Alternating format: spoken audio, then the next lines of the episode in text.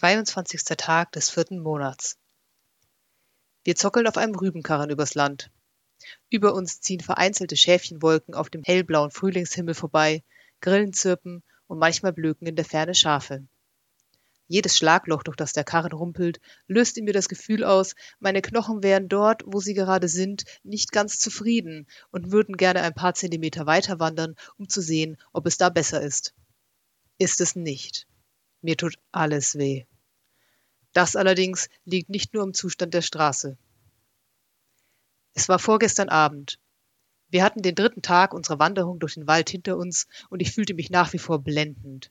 Der Muskelkater, den ich am ersten Morgen der Reise noch gehabt hatte, war in den letzten Tagen immer besser geworden, das Wetter hielt und ich war so zufrieden wie lange nicht. Wie ich so in meine Decke gehüllt dalag und dem Rauch zusah, wie er in den Nachthimmel aufstieg und Ralayan dasaß und ins Dunkel schaute, kamen wir ins Gespräch. Das war inzwischen etwas wie eine Routine geworden. Es begann am ersten Abend mit meiner Frage, ob er etwas dagegen habe, wenn ich mich zuerst etwas hinlegte. Ich konnte mir nicht vorstellen, dass uns so nahe an zu Hause etwas geschehen konnte, doch ich kenne den Wald gut genug, um zu wissen, dass er bei weitem nicht so friedlich ist, wie er auf den ersten Blick wirkt. Es gibt einen Grund, warum niemand allein und unbewaffnet hineingeht, der vorhat, wieder herauszukommen. Ralayan erwiderte, dass er nicht viel Schlaf brauche und es ihm ohnehin lieber wäre, tagsüber zu ruhen. Daher sicher, ich könne mich hinlegen. Ich zögerte einen Moment, dann fragte ich, ob er im Dunkeln sehen könne. Ich wollte nicht neugierig sein, aber ich kannte mich nicht aus mit Seelenverzehrern und ich wollte wirklich mehr über sie erfahren. Ich erhielt ein Ja. Seitdem schlafe ich gut unter dem Sternenhimmel. An diesem Abend, als ich nach oben in die Sterne schaute, fragte er mich, ob er meine Laute einmal sehen dürfe. Ich richtete mich auf die Ellenbogen auf und reichte sie ihm. Er studierte sie eine ganze Weile, dann gab er sie mir zurück. Ein bemerkenswertes Instrument, sagte er mit einem Unterton, den ich nicht ganz einordnen konnte. Ich erklärte, es sei die Laute meines Vaters, der sie wiederum von meiner Großmutter hatte, und diese erzählte die würsten Geschichten über ihre Herkunft. Aber es musste ein gutes Instrument sein, da sie es bereits in den Tagen gespielt hatte, als sie noch am Hof von Wert den Adel unterhalten hatte. Seitdem hatte es nichts von seinem Klang eingebüßt. Raller nickte, als überrasche ihn diese Information nicht weiter. Stattdessen fragte er nach meinem Vater, woraufhin ich erklärte, ich habe ihn nie getroffen. Meine Großmutter erzählte mir immer, er und Mutter seien beide früh gestorben und so sei ich bei ihr gelandet. Zusammen mit meinem Großvater habe sie dann Wert verlassen, dass sie bei dieser Gelegenheit immer eine dekadente, verkommene Stadt nannte und sei immer weiter ins Hinterland gezogen, bis sie schließlich mitten im Wald, mitten im Nirgendwo, einen kleinen Ort fanden, der damals noch kleiner und noch mehr im Nirgendwo gelegen hatte als heute. Ein Gasthaus auf einem Berg mit zwei kleinen Bauernhöfen in Laufreichweite. Das war alles. Und dort blieben sie, und dort leben wir noch heute, meine Oma und ich. Das alles erzählte ich Ralayan nicht, Stattdessen erzählte ich ihm von meinem Leben mit Drakenlei und von meinen Musikstunden bei meiner Großmutter. Und dann, mitten im Satz, muss ich eingeschlafen sein. Stellt sich heraus, dass die Nacht kürzer war als gedacht. Ich schlief ein paar Stunden, dann weckte mich meine volle Blase.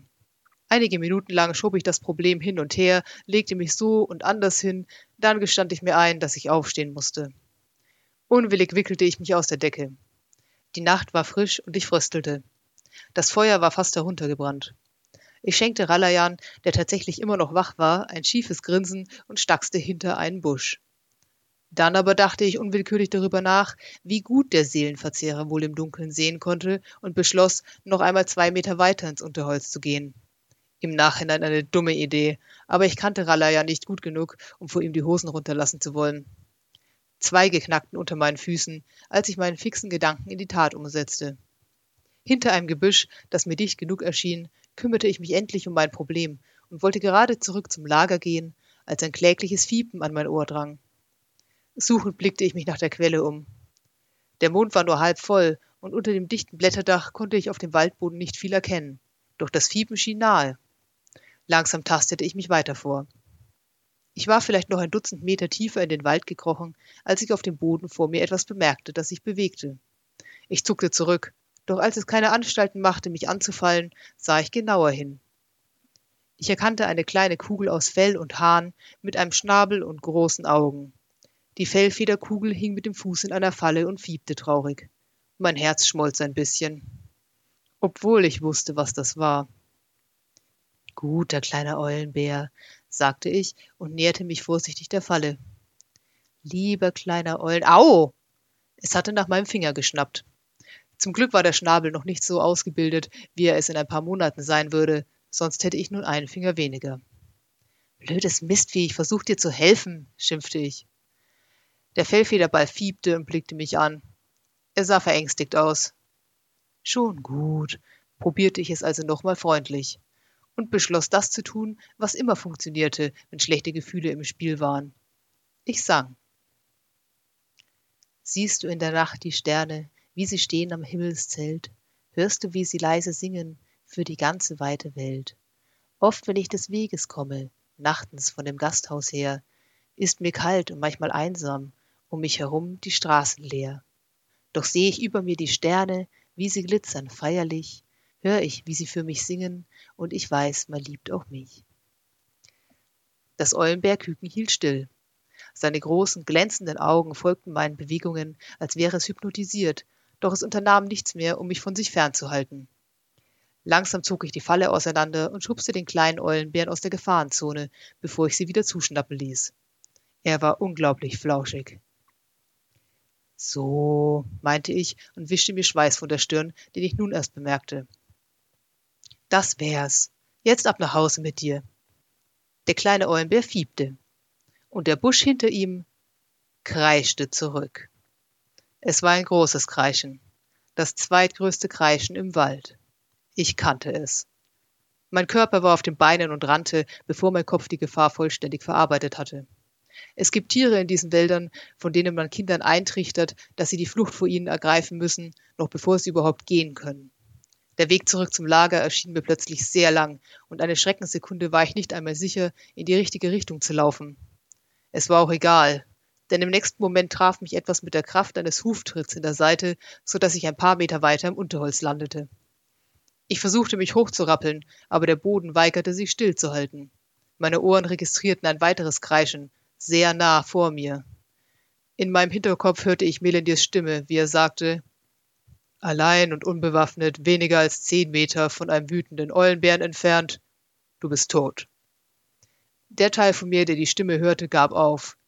Ich erinnere mich noch, dass ich dachte, umgekommen beim Pissen. Was für ein Weg zu gehen. Vielleicht würde auf meinem Grabstein stehen, er musste austreten und trat ab. Der andere Teil von mir fand beim ziellosen Rudern mit den Armen einen Baum und zog sich zitternd daran hoch. Es war anstrengend. Meine Augen stellten sich wieder scharf. Da war ein Eulenbär zwei Meter von mir. Ich musste den Kopf für den Nacken legen, um ihm ins Gesicht sehen zu können. Da waren kleine, böse Augen über einem großen, scharfen Raubvogelschnabel. Ich wollte nur helfen, sagte ich schwach. Und dann, weil mir nichts mehr anderes einfiel, begann ich wieder zu singen. Noch in der ersten Strophe konnte ich spüren, dass es nicht funktionierte. Meine Stimme klang leise und kläglich in der Schwärze des Waldes. Der Eulenberg kauerte. Ich schloss die Augen. Dann erklang ein Geräusch. Es klang wieder nach einem Fieben. Einem sehr großen Fieben.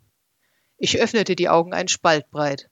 Der Eulenbär gab ein weiteres jämmerliches Geräusch von sich und schüttelte den Kopf, als habe er starke Schmerzen darin. Er wankte. Seine kleinen bösen Augen waren weiter auf mich gerichtet, doch er schien unfähig, einen weiteren Schritt auf mich zuzumachen. Noch einmal gab er ein Geräusch von sich, diesmal klang es frustriert. Dann wandte er sich um und tapste schwerfällig zurück in den Wald. Ein Arm schob sich unter meinen und stützte mich. Ralayan stand neben mir.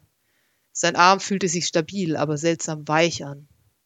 Noch eine gute Minute blieben wir regungslos stehen und starrten in die Richtung, in die der Eulenbär verschwunden war. Um uns herum hoben die Geräusche des nächtlichen Walds langsam wieder an. Dann half er mir zurück. Ich wollte nur, stammelte ich den ganzen, zum Glück sehr kurzen Weg über, ich hab doch bloß später, unterbrach er mich unwirsch. Er wirkte angespannt. Ich wusste im ersten Moment gar nicht, worüber Ralayan so besorgt war. Immerhin lebte ich noch. Doch dann hatte er mich wieder ins letzte Licht des sterbenden Feuers buxiert. Als ich an mir hinuntersah, war mein komplettes Hemd dunkel und glänzte feucht. Erst da bemerkte ich, dass der Stoff nass und ekelhaft warm an mir klebte. Mir wurde ein bisschen übel und schwarze Flecken tanzten vor meinen Augen. Nichts tat mir weh. Melindir hatte mir einmal von diesem Zustand berichtet, die Schreckminuten, die einem der Kopf verkauft, damit der Körper Zeit hat, seinen Hintern zu retten. Ich fragte mich, wie sehr es schmerzen würde, wenn die Minuten um waren. Ich fragte mich, ob ich dann noch leben würde. Ralayan hatte beschlossen, meine Intimsphäre zu verletzen, und das war vermutlich gut so, denn ich war keine große Hilfe. Ohne viel Federlesen riss er das Hemd weg und benutzte die Reste, um mich einmal abzutupfen, um überhaupt herauszufinden, wo das viele Blut herkam. Ich ertrug eine lange, grauenhafte Stille, in der ich nicht wagte, mich selbst oder den Seelenverzehrer anzublicken. Dann seufzte Ralayan erleichtert. Ich sah wenig Grund zur Erleichterung, doch er erklärte, es sei nur eine Fleischwunde, tief zwar, aber ich würde nicht zugrunde gehen, wenn ich jetzt still hielt. Er zog ein paar Blätter aus der Tasche an seinem Gürtel, auf denen ich folgsam herumkaute, und die nächsten paar Stunden, oder so schätze ich, sind nur verschwommene Flecken in meiner Erinnerung. Das erste, woran ich mich wieder deutlich erinnere, ist Ralayan, wie er vor dem ersten Grau des neuen Tages auf mich hinunterschaut. Er sagte, Kind, wenn du das nächste Mal ein Monster triffst, man tötet sie am besten, bevor sie zu groß werden. Worauf ich erwiderte, verstanden. Und das war das. Ralayan gab mir einen Tag, um auszuruhen. Am nächsten Tag gingen wir weiter. Meine Rippen schmerzten bei jedem Atemzug und alles erschien mir unglaublich anstrengend, doch ich war bemüht, mir nichts anmerken zu lassen. Dennoch war meine Erleichterung groß, als wir am späten Vormittag auf die größere und besser befestigte Straße gelangten, die nach Königshold führte und noch größer gar, als gerade ein Karren des Weges gerumpelt kam. Ralayan hielt ihn an. Ich bin nicht sicher, ob er irgendetwas mit diesen merkwürdigen Hirnkräften tat, die er hat, oder ob der Fahrer des Karrens einfach sehr, sehr kurzsichtig war. Sein altes Pferd war deutlich nervös wegen Ralayan, warf den Kopf zurück und rollte mit den Augen, aber er lud uns ein, aufzusteigen. Und das taten wir. Weiches Heu wäre mir wesentlich lieber gewesen als bockelharte Rüben, aber es ist immer noch besser, als zu Fuß zu gehen. Ralayan sitzt neben mir und starrt ins Nichts. Er hatte erklärt, solange wir auf diese Weise unterwegs waren, würde er sich nun auch ein bisschen zur Ruhe begeben, und ich nehme an, das ist, was das bedeutet. Ich habe gehört, dass die Elfen das auch so machen, habe es aber noch nie beobachtet. Melody schläft wie jeder andere, den ich kenne.